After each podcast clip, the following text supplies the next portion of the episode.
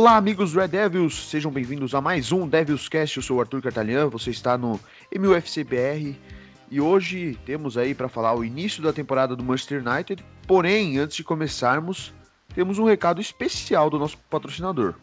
Foot Fanatics, você encontra a maior variedade em produtos oficiais do Manchester United na Foot Fanatics. Tem uniformes, bonés, jaquetas, bolsas, uniformes de treino e muito mais. Foot Fanatics, a loja oficial dos fanáticos por futebol. Bom, hoje é um início de uma nova temporada do nosso podcast e é o início também de uma nova integrante no nosso podcast, no nosso site. Temos aqui a Menina PL, como ficou conhecida no Twitter. A Maria Clara, bem-vinda, muito obrigado por ter aceitado o nosso convite. Vai falar muito de Manchester United aqui. E é isso aí, vai agraciar o nosso podcast uma presença a mais para falar e, e cornetar e tudo mais. Bem-vinda, Maria Clara. Pô, Arthur, obrigada pelas palavras, obrigada a todo mundo pela oportunidade. Estou muito feliz de estar participando desse podcast. Eu espero agregar muito hoje e qualquer outro próximo podcast que vocês me convidarem. Bom, tenho certeza que vai agregar, por isso que a gente te convidou. E também está comigo aqui mais uma vez, é presença garantida desde que eu assumi o comando da apresentação. Marcos Vinícius Gerê, tudo bem? Como que você tá? É, é, feliz aí com essa nova temporada do United? É um misto de emoções, né? Mas assim, eu tô bem, tô tranquilo. O coração ali passou algum aperto nesse jogo de hoje contra o Brighton, mas eu tô bem e tô meio triste, né? Pela falta de ação do United na janela, mas estou empolgado para essa temporada. Eu quero muito ver aonde o United pode chegar e vamos tratar disso aqui durante essa temporada. Exatamente. Bom, vamos começar aí falando rapidamente um pouco sobre como foi a janela de transferências do Manchester United. Infelizmente, para todos nós, foi uma janela nada movimentada. Só o Van de Beek chegou. Sei lá, foi só isso. Ed Woodward ficou é, negociando, negociando, perdeu o Reguilhão para o Spurs. É, a gente não sabe se o Sancho vem, porque nunca sabe em que pé está essa negociação. O Alex Telles também, ninguém sabe direito se vem ou não vem. É, Gerê, você que já citou essa questão da janela, opine um pouco sobre última janela de transferência do Manchester United. Como que você viu essa situação?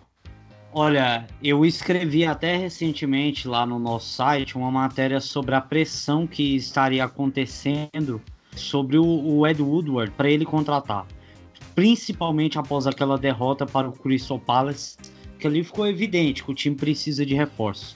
E é reforços, não é reforço, porque é no plural. O time, sem dúvidas, precisa de novas contratações, precisa de mais qualidade nesse elenco, para o Solskjaer conseguir tirar mais.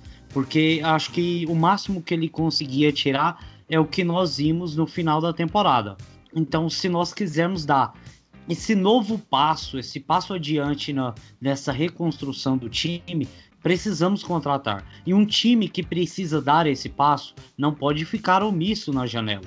Eu até entendo a perda do Reguilhon, por conta daquela cláusula de recompra que é patética e que de fato não se deve aceitar. Um time do tamanho do Manchester United não pode se rebaixar a isso. Mas perder ah, também o, o Thiago era uma opção que a gente tinha disponível por um preço ok e que dava para se investir. A gente teve o Gabriel Magalhães indo para o Arsenal. Você vê aqui, são só nomes que eram especulados no United, que o United conversava, mas não fecha. Tá conversando muito, tá falando demais, mas não tá chegando em algo concreto. E isso é que é ruim. Essa negociação com o Sancho, ela é decepcionante, porque se o time se, se, o comando do United sabe que o Sancho é fundamental para o United chegar onde quer que chegar, onde chegar em títulos, levantar taças, voltar a brigar por Premier League, por Champions League, se o Sancho é parte fundamental disso, compra ele logo.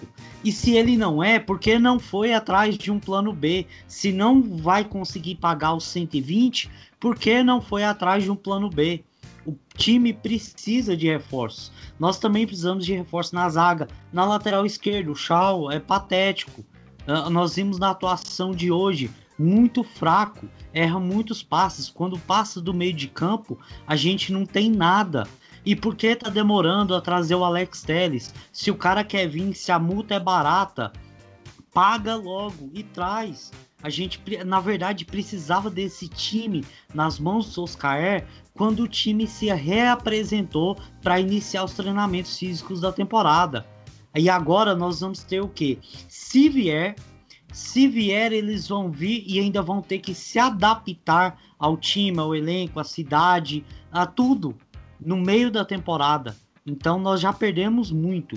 E se não vier, vai ser ainda pior, porque Andreas ficou, Mata ficou, Lingard ficou, Jones ficou, Rojo ficou. Todos eles que eram descartáveis ficaram. Por quê? Porque o time está omisso na janela de transferências. Realmente, é, Maria Clara, você concorda? Qual é a sua visão? E aproveito para te fazer uma pergunta. Você acha que está na hora do comando do futebol do Manchester United se dividir da parte financeira? Você acha que teria que ter na diretoria alguém especializado para o futebol? É, uma conexão que é, por exemplo, o William foi para o Arsenal, né? O William citou que um dos principais motivos foi o fato do, da negociação ter sido conduzida muito próxima do futebol. Não é só valores. O Arteta foi explicou para ele é, como ele entraria no projeto, como ele jogaria e tudo mais. Você acha que falta isso no United? Alguém para falar não do lado só financeiro, mas do projeto esportivo também? Sim, Arthur, eu acho que sim, porque o, o Arsenal tem é, Edu Gaspar, né, que era da seleção brasileira, e eu acredito que tenha sido fundamental na contratação do William. E eu acho que o United precisa mais desse lado e saber separar as coisas, né? Saber separar o lado esportivo do lado financeiro.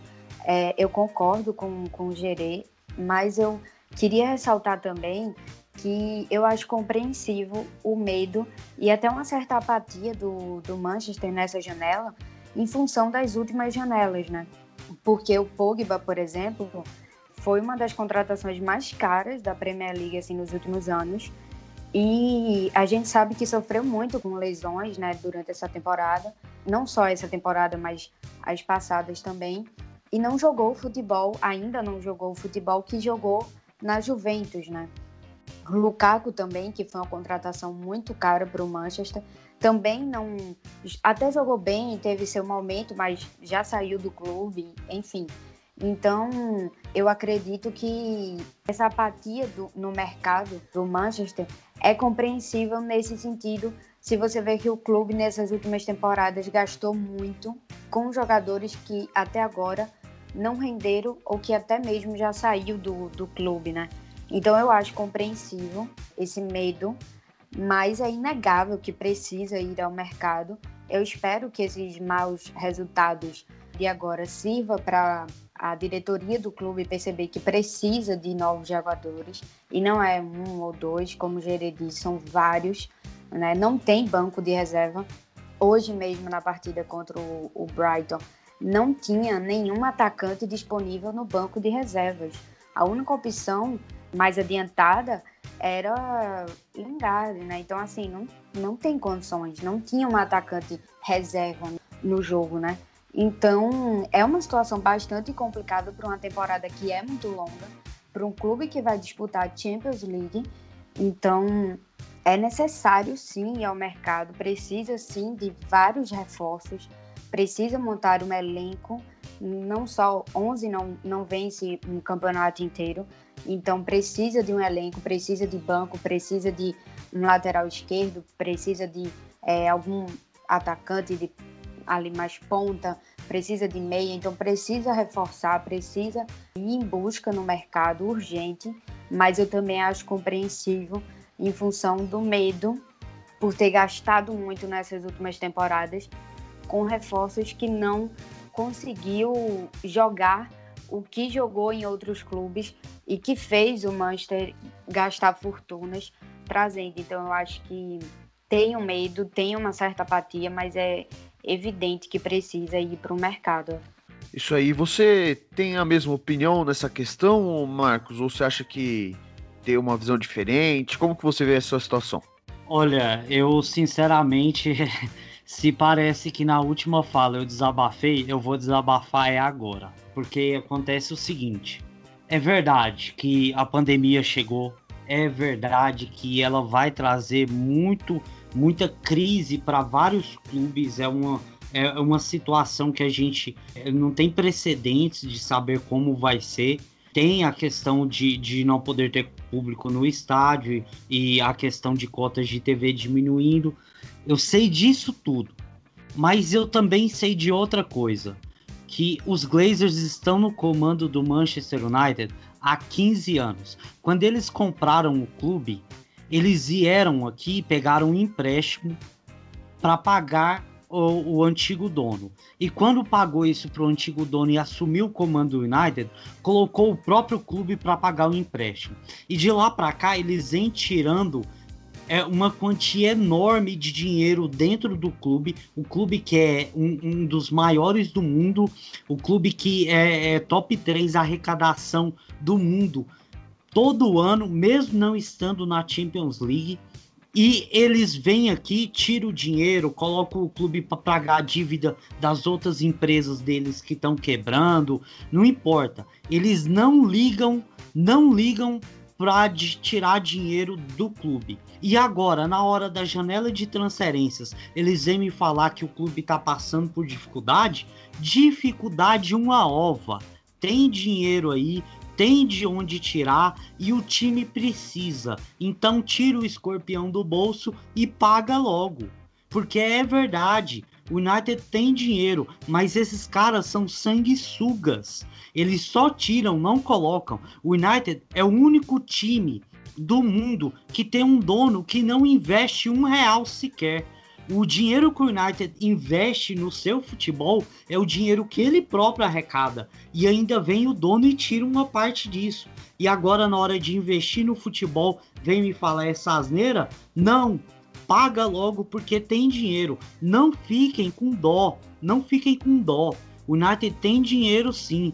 Mas esses caras não têm dó de tirar o dinheiro do clube. Então, por que nós, torcedores, temos que aceitar quando eles falam que não tem dinheiro para pagar a transferência nem de um Alex Telles, 20 milhões eles não estão querendo pagar. Veja que coisa patética. Eu não consigo concordar com isso. É por isso que eu queria desabafar.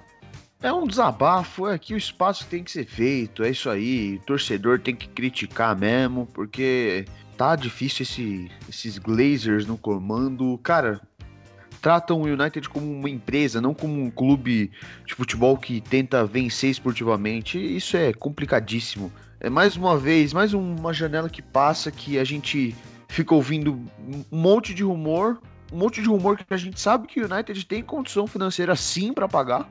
É, é, é, sempre assim, chega maio, tal, quando é vida normal, né? Chega em maio, abril, vem um monte de notícia. Manchester United arrecadou não sei quanto.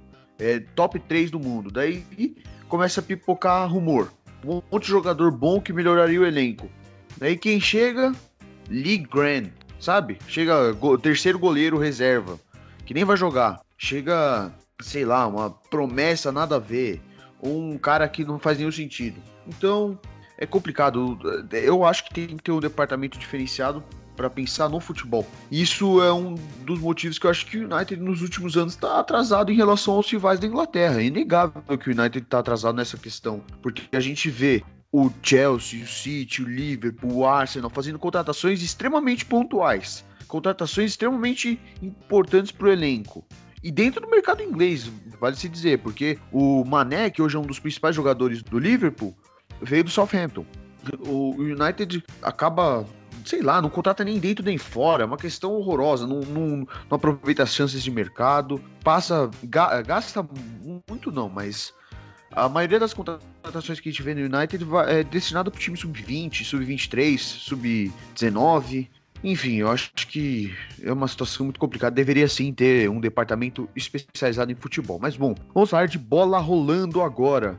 É o primeiro jogo da temporada, da Premier League, dia 19 de setembro. Foi Manchester United e Crystal Palace, o jogo em Old Trafford.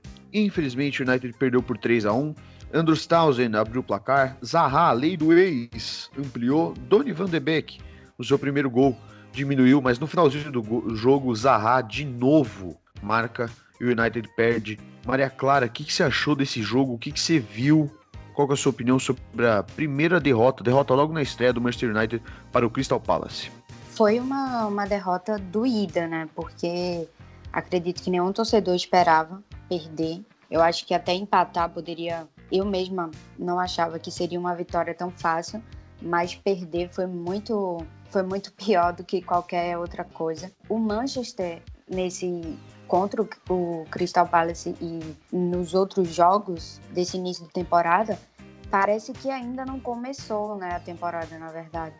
Porque tá completamente perdido em campo, completamente sem saber o que fazer com a bola, é, não ataca, também não defende e fica totalmente à mercê, né? Entrega totalmente o jogo ao adversário. Bom, o Crystal Palace é um time de, de muito potencial. É, é, um time que sempre fica ali do meio da tabela para cima. Então, é, não é um adversário fácil.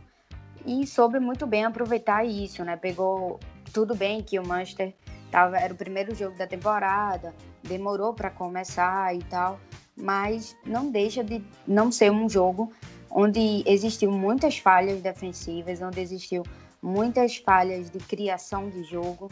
É, o time não atacou, não sabia passar a bola, fazer a transição da defesa para o ataque, com os jogadores ali do meio extremamente lentos, e tem continuado isso até no último jogo, agora no sábado.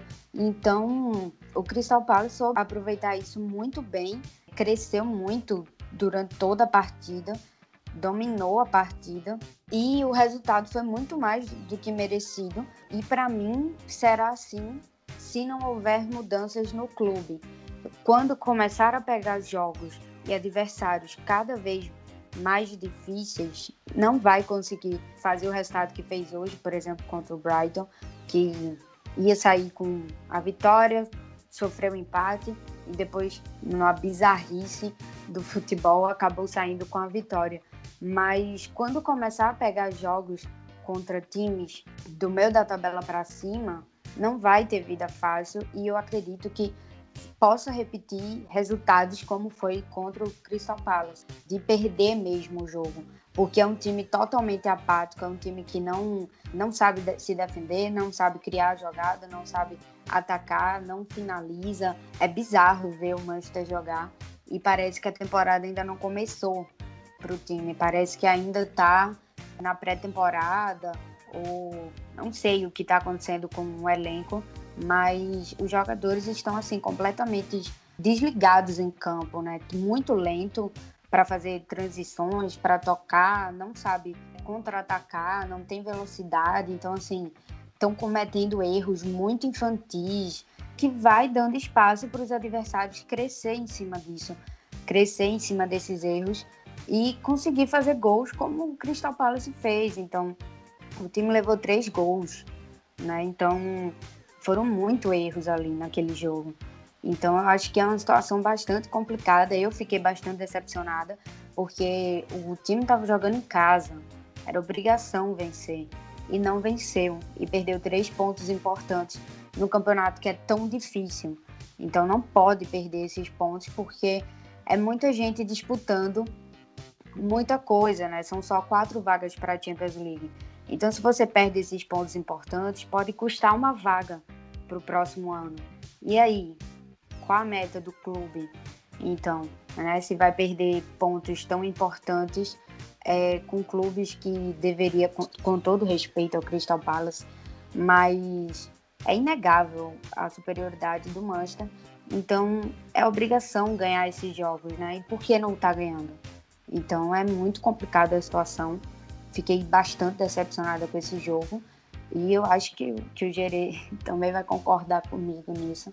Eu esperava muito mais do primeiro jogo da temporada. É, e por isso eu fiquei bastante decepcionada. É, Gerê, você concorda, discorda desse primeiro jogo do Manchester United contra o Crystal Palace? Infelizmente, uma derrota. Olha, é, eu tô aqui com as estatísticas do jogo e é algo impressionante, né? Porque na verdade, esse primeiro jogo foi a, uma reedição daquele time dos seis primeiros meses.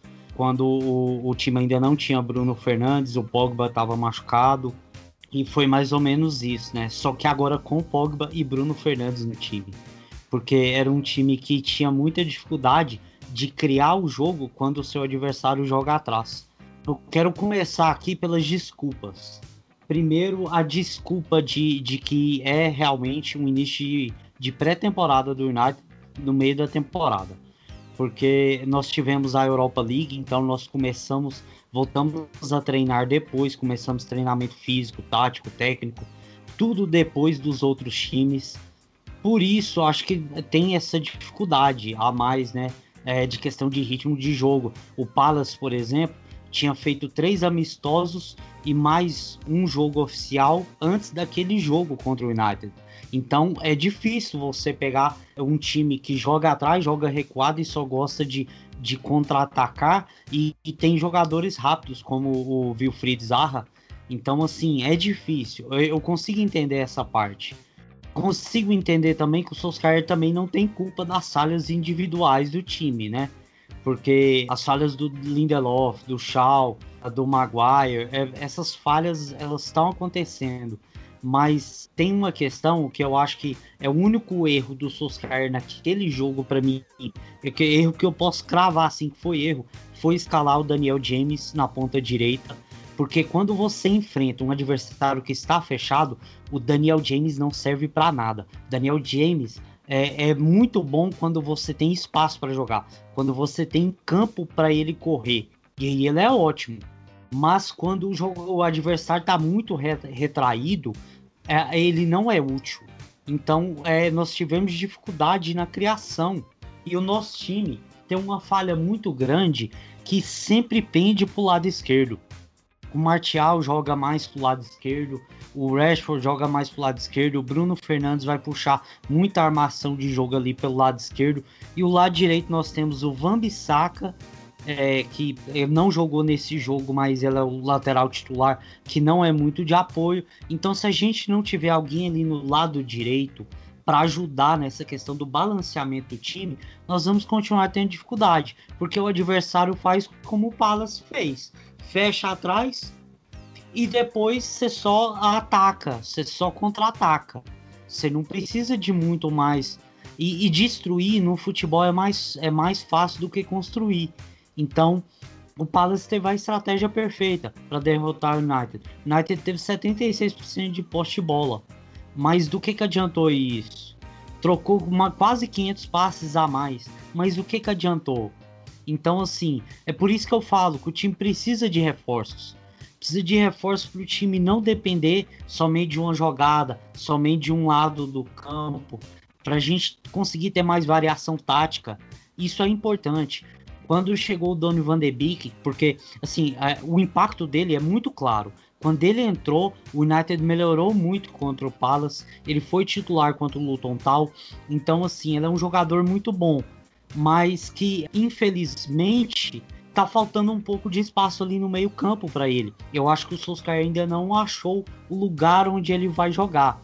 Mas ele é muito útil por causa disso ele consegue armar o jogo, ele infiltra, ele dá opção de passe. Então, para um jogo como contra um time que joga igual o Crystal Palace, o Donny Van de Beek vai ser fundamental, porque ele tem essa criação, é, é, tá no DNA dele. E isso é uma coisa que faltava no United. Com certeza foi uma boa contratação, mas falta mais contratações para a gente conseguir ganhar desse tipo de adversário porque já aconteceu na temporada passada. E se acontecer de novo, a gente não vai ter um novo Leicester é, capengando, perdendo vários jogos seguidos para a gente conseguir vaga na Champions. Então é bom acordar agora, enquanto a gente tem tempo, porque não pode perder para um adversário como o Palace dentro de casa. Bom, esse foi o primeiro jogo do United. Mais uma vez, como tinha terminado a temporada passada, um time que tem muito a bola, o Manchester United troca muitos passes, trocou 703 passes, mas infelizmente não conseguiu ter muito chute, né? O United teve 17 finalizações, mas só 4 foram no gol. É um número muito pequeno. O goleiro é, Guaitá, Guaita, não sei, não teve muito trabalho, infelizmente. Esse foi o primeiro jogo. Depois, na quarta-feira, dia 22 de setembro, o United é, enfrentou o Luton Town na Carabao Cup, venceu por 3 a 0, gols marcados por Juan Mata de pênalti, Rashford e Greenwood. Essa foi a estreia do Jim Henderson no gol do Manchester United. Eu aproveito para perguntar já para Maria Clara o que, que ela achou do jogo do United no coletivo, o que, que ela achou da atuação do goleirão Jim Henderson. Então, Arthur, o goleiro, para mim, ele já deveria ter jogado hoje, inclusive contra o, contra o Brighton. Ele vem, fez boas temporadas. Ele fez uma defesaça, acredito que foi no segundo tempo, não me recordo muito bem. Mas... Sim, no segundo tempo. Então, ele, ele jogou muito. É, acho que ele merece muito mais é, chance e oportunidade nesse time. E eu acho importante a chegada dele, principalmente para criar uma competitividade, né?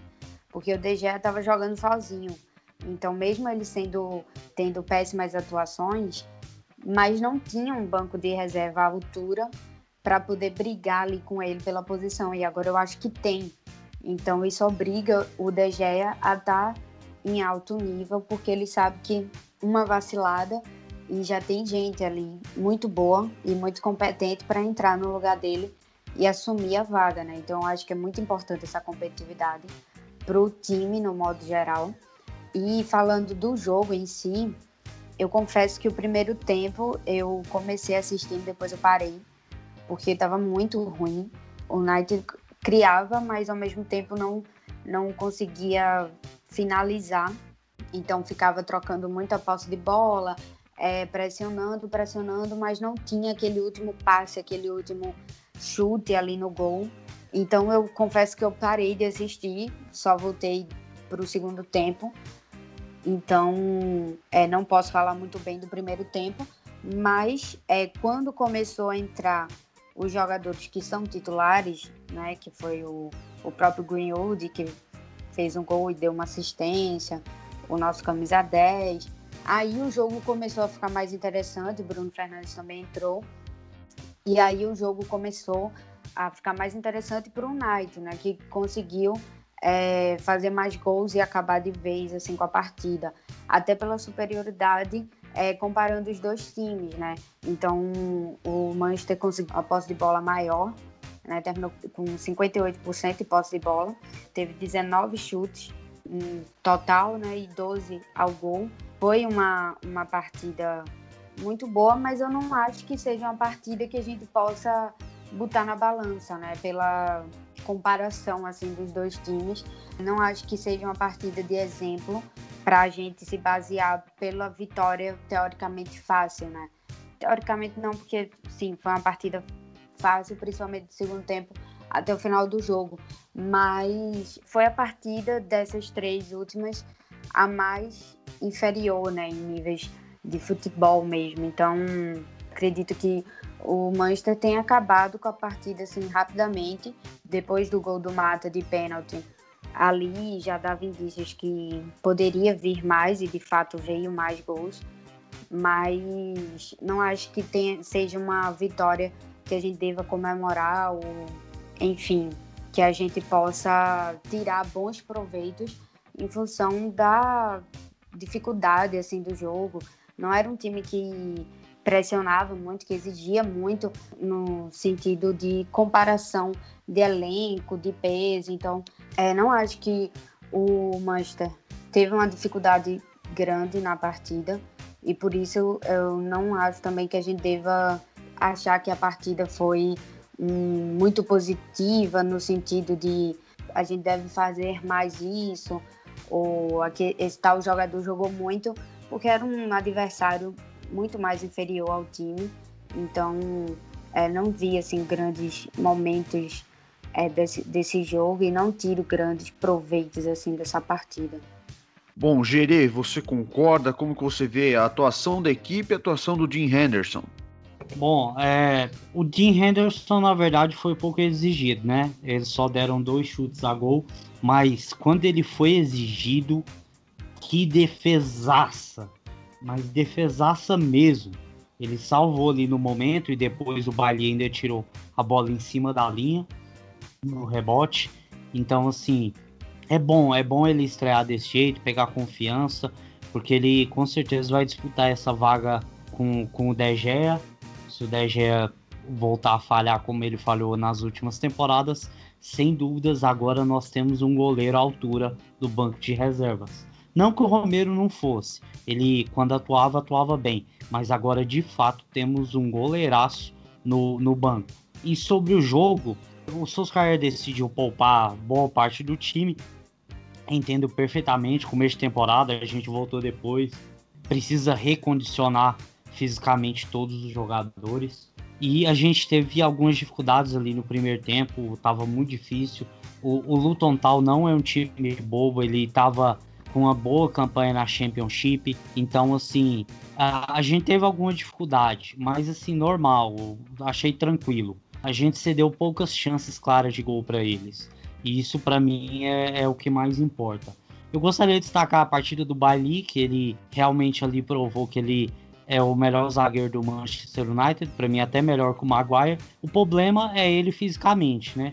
Se ele conseguir ficar inteiro, a gente tem uma boa zaga com Bailey e Maguire. Mas se ele não ficar inteiro, aí temos problemas. Eu gostei bastante também do Fred, do dinamismo que ele dá no meio-campo.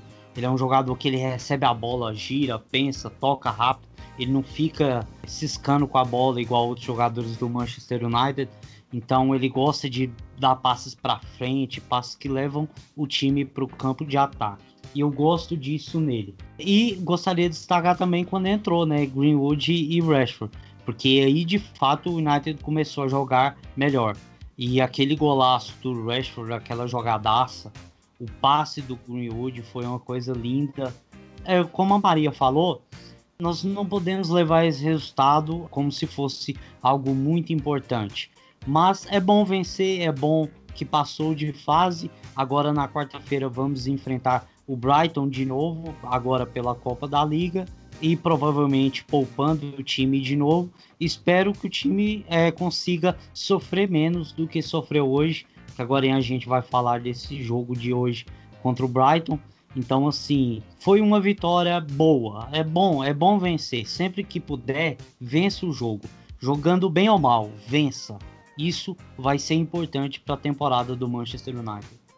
Bom, minha opinião é a seguinte: a mudança, a entrada aí aos 78 do trio Greenwood, Bruno Fernandes e Rashford mudou o United e mostrou porque que realmente eles são titulares e são os melhores da equipe. Porque foi só eles entrarem que o jogo mudou totalmente para o United. Fez dois gols, teve mais chances, um jogo mais dinâmico, então mostra que eles são muito importantes no esquema. Foi um jogo bem sonolento na primeira etapa, um jogo que o Luton Town veio para tentar surpreender em algum momento, mas também foi com uma proposta de não perder.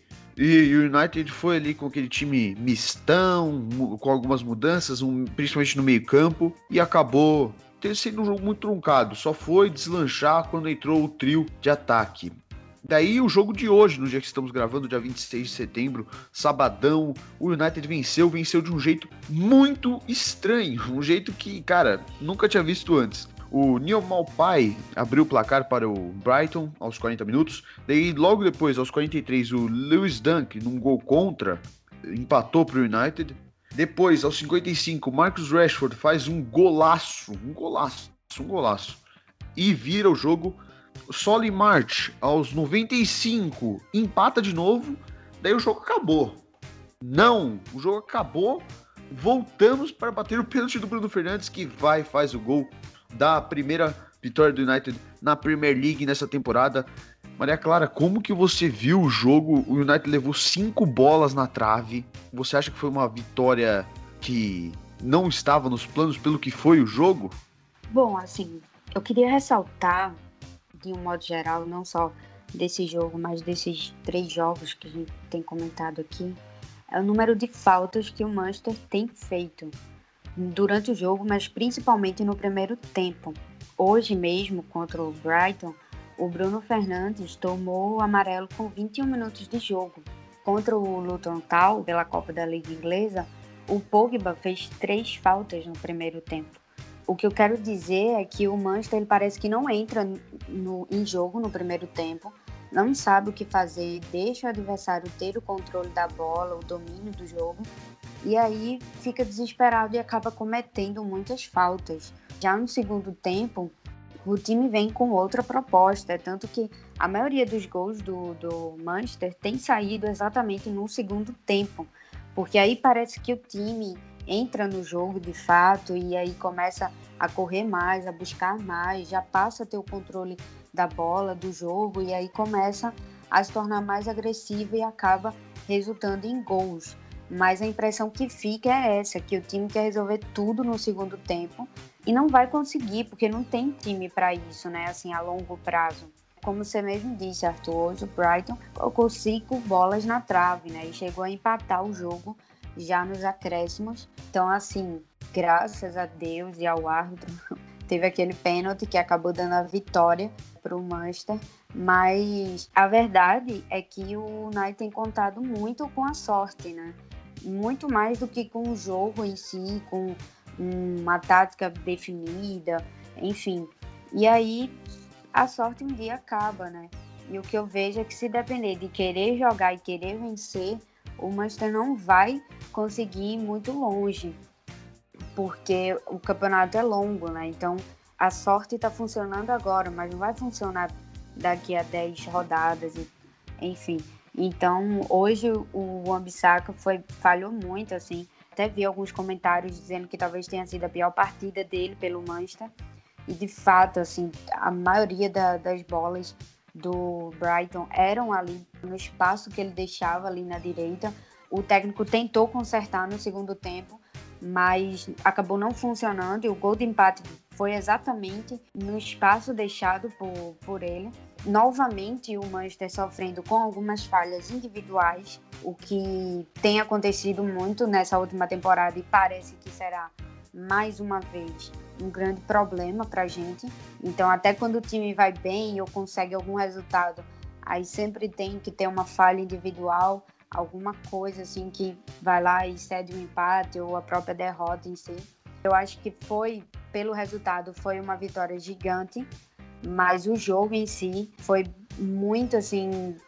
Existiu dois Manchester jogando, o Manchester do primeiro tempo e o Manchester do segundo tempo. No primeiro tempo, um time totalmente lento, Pogba, que a gente sempre espera muito dele, não jogou tudo isso, é tanto que ele foi substituído. Então, foi muito mal no primeiro tempo, muito lento para fazer a bola transitar da defesa para o meio com ele para chegar nos atacantes. Então foi pouquíssimas chances criadas. O primeiro tempo, o Brighton teve cinco chances de chutar, de finalizar o gol, contra duas do Manchester. Foi um primeiro tempo muito ruim, como todos os outros primeiros tempos nesses últimos três jogos têm sido. Um Manchester muito lento, muito desligado na partida. E aí no segundo tempo parece que o time acorda, parece que o time entende o jogo e aí começa a jogar e aí muda completamente, os gols começam a sair, mais finalizações, passa a dominar o jogo, mas hoje sofreu, sofreu muito, cedeu o empate e aí com o jogo já terminado, teve aquele lance do pênalti, enfim. Mas foi uma partida assim muito complicada e eu espero que a gente consiga nos próximos jogos a querer jogar todo o tempo, não só o segundo tempo, e passa a querer vencer para não precisar ter que contar com a sorte em nenhum jogo mais. E você, Gerê, concorda, discorda? Como que você enxerga essa situação do jogo de hoje? Um jogo bem difícil para o United. Eu já esperava dificuldades, questão de enfrentar o Brighton, porque o Brighton é um time que parece daqueles menor, mais fraco, mas ele atua de uma forma diferente é um time que gosta de, de trabalhar com posse, enquanto, por exemplo, o Crystal Palace praticamente se priva da bola, né? Mas por isso eu achava que seria difícil. Eu já achava que seria difícil pela, é, por essa questão dos três homens de frente deles ser muito ágeis, sabe, rápidos, velozes. É, é muito difícil para a gente marcar. Sobre o Aaron Van Bissaka, eu acho que ele teve dificuldades muito porque o nosso ponta é um atacante, na verdade, é o Greenwood. E o Greenwood hoje não voltou para ajudar o, o Van Bissaka, então tava sempre ali o Troçar e o Sony Mart ali atacando pelo lado e ele ali tava sozinho. O Pogba não ajudou a marcar, o Matite tava muito lento, não, não fez praticamente nada no jogo. Então ó, ficou difícil é, para a defesa do United. É porque assim, às vezes a gente critica muito a defesa e tal, Lindelof, Shaw, essas coisas, mas a, a, proteção à defesa tá falhando muito. E aí o erro acontece lá atrás, a gente vai falar lá atrás. Mas e o que tá acontecendo aqui antes? Porque hoje no futebol moderno que se joga, todos têm que marcar. E quando você tem um atacante, um cara que é camisa 9, mas atuando pelo lado e ele não volta tanto para ajudar o lateral, é, nós temos uma dificuldade ali de marcação. O adversário vai estar tá em maior número naquele lado. Por isso nós temos mais dificuldades. Então essas coisas têm que ser acertadas. Porque se o Greenwood for atuar de, de ponta direita, ele tem que fazer esse papel. E sobre o jogo em si, sair perdendo é ruim, mas eu gostei muito da reação do time. Como a Maria falou, o segundo tempo foi muito bom. O primeiro tempo foi desastroso mas segundo tempo é muito bom. O golaço do Marcos Rashford, eu acho que eu já vi aquele vídeo umas 30, 40 vezes hoje e ainda nem acabou o dia. E eu vou ver mais algumas vezes ainda. Porque é muito, muito golaço, é muito bom ter um tipo de jogador desse. E eu lembro quando ele recebeu a camisa 10, choveu crítica que ele não podia ser o 10 do United. Que bom que ele tá provando que ele pode ser sim. E tem aquela confusão, né? Aquela coisa toda do final do jogo. Aquele gol ali do Sony Mart que para mim já tinha acabado. E, e, eu quero falar aqui sobre essa questão desse, desse gol de pênalti, do juiz ter, ter feito essa, essa atrapalhada toda, que a maior culpa recai sobre ele. Quando você tem um cruzamento de escanteio na área, o zagueiro cabeceia, a bola quase entra, o, o defensor deles tirou a bola quase de dentro do gol. E o juiz me acaba o jogo naquele momento. O juiz é, é completamente burro, imbecil. Não é momento de se acabar o jogo. Você espera a bola ir para o meio-campo para você acabar o jogo. E aí acontece aquele problema todo que é solucionado somente porque tem o VAR porque se não tivesse o VAR, o United estaria sendo prejudicado. Então o juiz tem que tomar muito cuidado na hora de terminar o jogo. E ele trouxe um problema para ele próprio e que causou uma bizarrice que o mundo inteiro vai falar do nome dele. Ninguém sabia quem era Chris Kavanagh. Agora todo mundo sabe. E esse é o problema para ele. Depois ele teve que ir lá no lance, rever, viu que era pênalti, mandou voltar. Pela regra, tá legal, é um lance legal. Que se os jogadores ainda não saíram de campo, o juiz pode rever a jogada. E realmente aconteceu o pênalti. O, o Malpai colocou a mão na bola, mas assim, ele, o juiz não pode cometer um erro desse. Independente do VAR ter corrigido o erro dele, ele não pode acabar o jogo no momento daquele que a bola tá dentro da área. Então ele tem que rever esse conceito aí. Mas que bom que tem o VAR, que bom que não fomos prejudicados e que bom, principalmente, eu quero deixar aqui muito claro. É muito bom quando o time joga mal e ainda assim vence.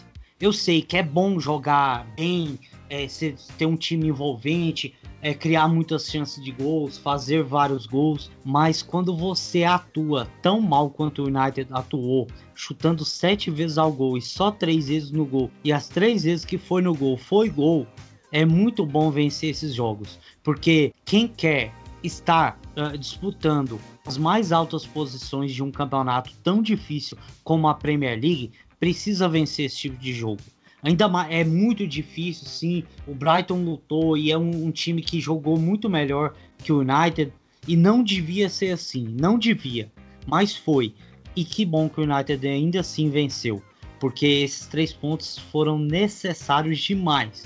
Mas para mim, mais uma vez, deixa evidente: o United precisa de reforços. Então, Ed Woodward, por favor, tire o escorpião do bolso e contrata esses caras já na segunda-feira. Ó, oh, eu acho que foi uma vitória muito mais de um alívio do que uma boa atuação do United. Por muito pouco não perde, uma vitória fora de casa importante. Um golaço do Marcus Rashford, como joga. E bom, o próximo jogo do United, por incrível que pareça, é contra o Brighton, dessa vez pela Carabao Cup, Copa da Liga Inglesa. É, Maria Clara, o que você espera desse jogo? Qual que é o seu palpite para o jogo do dia 30 de setembro? Bom, eu acho que eu acho que o United consegue vencer. Eu acho que é importante para esse início de temporada, como o GD disse, vencer esses jogos, conquistar essas vitórias é muito importante. Mas eu queria aproveitar a oportunidade, como o GD desabafou no início, eu queria desabafar agora perto do fim, que é a minha preocupação, minha grande preocupação para essa temporada é com a Champions League, né? Porque se o time não consegue jogar contra times, vamos colocar de porte médio aqui da Inglaterra, como vai disputar contra gigantes clubes da Europa? Então, se você vai disputar grandes campeonatos, você se reforça, você se prepara, né? E o Manchester não fez isso até agora. Então, eu acho que é importantíssimo vencer contra o Brighton ah, nesse próximo jogo depois do Brighton, o time pega o Tottenham. Então, assim, é um jogo mais complicado que o outro, muito em cima. Então, é necessário trazer gente nova para dar uma revigorada, dar um gás no elenco e melhorar simplesmente isso. E se preparar para a Champions League, né? Porque é o grande campeonato que vai ter para o Manchester, é a grande competição esse ano. Então, o clube, se quisesse sair bem na Champions, vai ter que se reforçar e vai ter que se sair bem nesses jogos de agora, né? Então a verdade é essa: todos esses jogos estão tá servindo já de preparação para disputar a Champions League. Então, para chegar lá, precisa sair, se sair bem aqui agora, fazer o simples. E o Manchester não vem fazendo o simples. Essa é a minha grande preocupação, né? O que será dessa Champions? Eu espero que vença, eu torço pela vitória. Eu acho que vai ser um talvez um 3 a 1 novamente gols saindo no segundo tempo. É, eu acho que será um jogo talvez menos complicado do que foi esse agora. O time vai ter um tempo aí de, de preparação para estudar e para melhorar o que falhou nesse jogo de agora. Pode ser um jogo mais fácil e por isso aposto no placar um pouquinho mais largo de 3 a 1 mas eu acho que de novo talvez o, o Manchester tenha uma baixa participação no primeiro tempo e venha finalizar e resolver a situação ali pelo segundo tempo. Essa é a minha expectativa para o próximo jogo. Gerê, qual que é a sua expectativa? O que, que você espera do United contra o Brighton na é, Copa da Liga Inglesa? Olha, é difícil ter expectativa quando você sabe que o Jess Lingard vai ser titular, né? Então já falo aqui com voz de desânimo, de desprezo por esse ser ainda estar no United. Então é complicado. É, vai ter outros jogadores questionáveis tecnicamente ainda jogando. Por isso eu espero muito mais dificuldade do que foi hoje, né?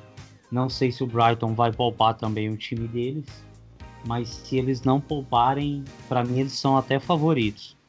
O United jogando com time reserva ou time misto, do jeito que jogou hoje, ainda começando a temporada, com o ritmo técnico e físico muito aquém. Então, para mim, vai ser bem difícil. Agora, depende de quem o Solskjaer escalar, né? Vai depender disso. Vai depender se o, se o Rashford vai jogar, se o Bruno Fernandes vai jogar, o Van de Beek com certeza vai jogar. Porque nós precisamos de qualidade para vencer os jogos. E infelizmente o nosso banco não tem qualidade. Tem um ou outro jogador ali que você pode confiar sim, mas ainda falta muita coisa para o United ser um time confiável a ponto de poder mandar um time misto, um time B e conseguir essas vitórias. Espero que consiga, né? Porque apesar da Copa da Liga ser um tanto quanto descartável, é, o mais importante é a FA Cup, mas seria bom avançar, é bom vencer jogos. Então, se o United puder vencer, que vença. Mas é, eu acho complicado. Lingard ser titular, nossa, eu, eu, desanimo quando eu lembro que esse cara ainda está no United em pleno 2020.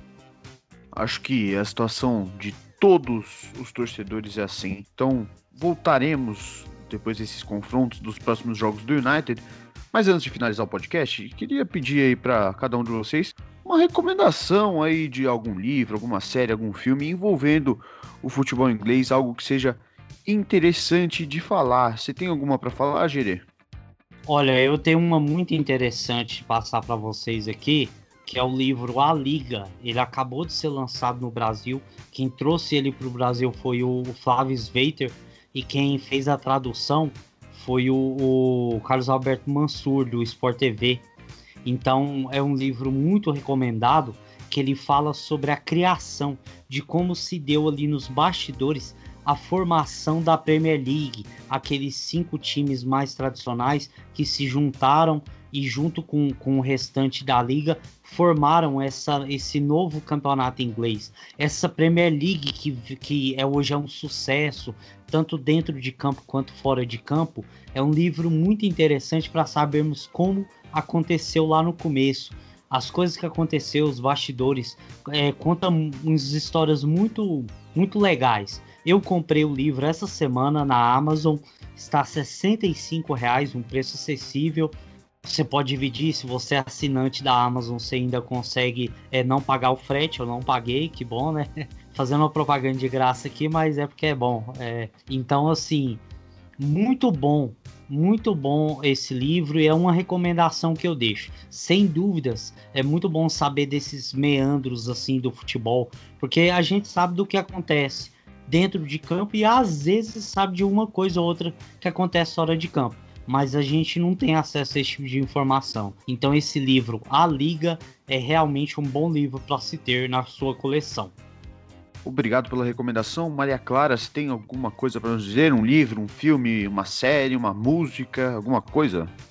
Minha recomendação é uma série na Netflix que tem seis episódios, é curtinha, que se chama The English Game, que conta o início do, do futebol inglês, mas principalmente da Copa inglesa. Então, é uma série tem um lado bastante fictício, mas é uma série muito bacana para ver como como tudo começou, como era a bola antigamente, enfim. É uma série muito bacana que eu recomendo para todo mundo. É rapidinha, tem seis episódios. Então, é, essa é a minha indicação. É, bom, a minha indicação é um livro aí do Plácido Berci, ele que é autor do livro Paixão, uma viagem pelo futebol inglês, que já começou a pré-venda da segunda edição do livro, tá? Quem quiser mais informações sobre como comprar, sobre o livro, tem no perfil dele que é Plácido Berci.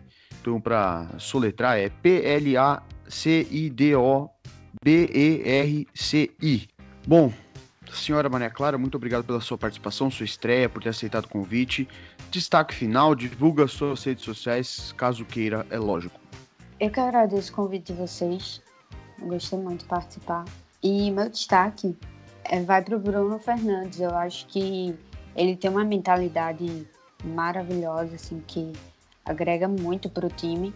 Mesmo o time perdendo, ele corre, ele está em todas as bolas. Eu vejo que ele faz aquela função de nove quando recua a bola para o goleiro, ele corre até o goleiro para marcar. Então, ele é um jogador que não importa o resultado, ele está ali lutando, se dando ao máximo em campo. E sem contar que ele é extremamente decisivo, né? O pênalti hoje era fundamental a vitória, ele foi lá e bateu um pênalti que para mim foi um golaço, né, no ângulo perfeito. Então, meu destaque vai para ele por tudo que ele vem fazendo no, Manchester desde que chegou. E especialmente no jogo de, de hoje, que ele foi fundamental, fenomenal, enfim, ele foi craque demais. E é isso, né, gente? Fico muito feliz de ter participado aqui com vocês, agradeço demais. Valeu, nós que agradecemos. Gerê, destaque final, muito obrigado pela sua presença. É muito bom participar aqui de novo. A gente voltando agora para mais uma temporada de podcast aqui, aqui no Devils Cast. Eu queria dar como destaque final, assim, mais uma vez defender o Solskjaer, porque eu acho que está sendo muito necessário. O hate sobre ele está voltando de novo por causa desses jogos de agora. O pessoal esqueceu o quão bem o United jogou no final da última temporada e tá faltando esses reforços aí. E o que eu acho fundamental é a mentalidade que ele tem, a gestão de elenco. Nós tivemos a prova disso quando você citou sobre o Arsenal, é de que o, o Edu conversa, que o Arteta explicou pro, pro William como que ele ia jogar, como ele queria no elenco. Soscaer faz isso também. Ele faz porque ele é muito bom nisso. Ele fez isso com o Bruno Fernandes e fez isso com o Donny van de Beek. O Donny van de Beek confidenciou isso quando ele chegou, que o Solskjaer falou com ele e que ele gostou de como o Solskjaer queria utilizar ele no, no time do Manchester. E por isso se tornou uma fácil decisão. Então valorizem esse treinador que a gente tem. É claro que ele não é um, um treinador supra-sumo, ele não, não é maravilhoso taticamente. Só que o papel que ele tem para desempenhar no United, nenhum dos outros que eram grandes nomes conseguiu. David Moyes foi muito mal, era recomendação do Ferguson. Louis Van Gaal chegou com muita hype por causa da Copa do Mundo, foi muito mal. O José Mourinho, que era tido como o segundo melhor treinador do mundo, é, foi muito mal. Então, assim, ele tá conseguindo dar jeito num time que outros três medalhões não conseguiram. Valorizem isso, porque ele tem sido fundamental nessa reformulação do United. E se não conseguiu ser ainda melhor, é porque a direção não dá condições para ele ser melhor. Mas quando ele veio, ele veio claramente falando que precisava de quatro janelas para deixar o time do jeito que ele queria. Foram três. Foram três que essa terceira ainda não acabou. Então vai faltar mais uma. Então a partir dali eu vou começar a julgar se o Solskjaer ele é o treinador certo para o Manchester United ou não, porque até agora para mim é o treinador certo. E é com isso que eu me despeço. Ah, meu Twitter é marcogere38, quem quiser seguir. E estamos aí também no MUFCBR e também no canal, quero falar disso. O canal do MUFCBR está ativo, estamos gravando vídeos, só esperando contratações chegar para a gente trazer mais análises no canal. Então, até a próxima edição do Devil's Cast. Valeu aí para todo mundo. Meu destaque não é bem um destaque, é uma reclamação. Contrata logo Ed Woodward. O time precisa. Minha rede social é Arthur Cartalhan. Para seguir as do MUFCBR também no Twitter, arroba MUFCBR, no Instagram também, nosso site www.mufcbr.com, no YouTube Manchester United Brasil. Com isso eu me despeço, muito obrigado pela presença de vocês, pela audiência. Deixe seu like, compartilhe, comente, independente de onde você está assistindo. E é isso aí. Valeu, até a próxima edição e Glory, Glory, Man United.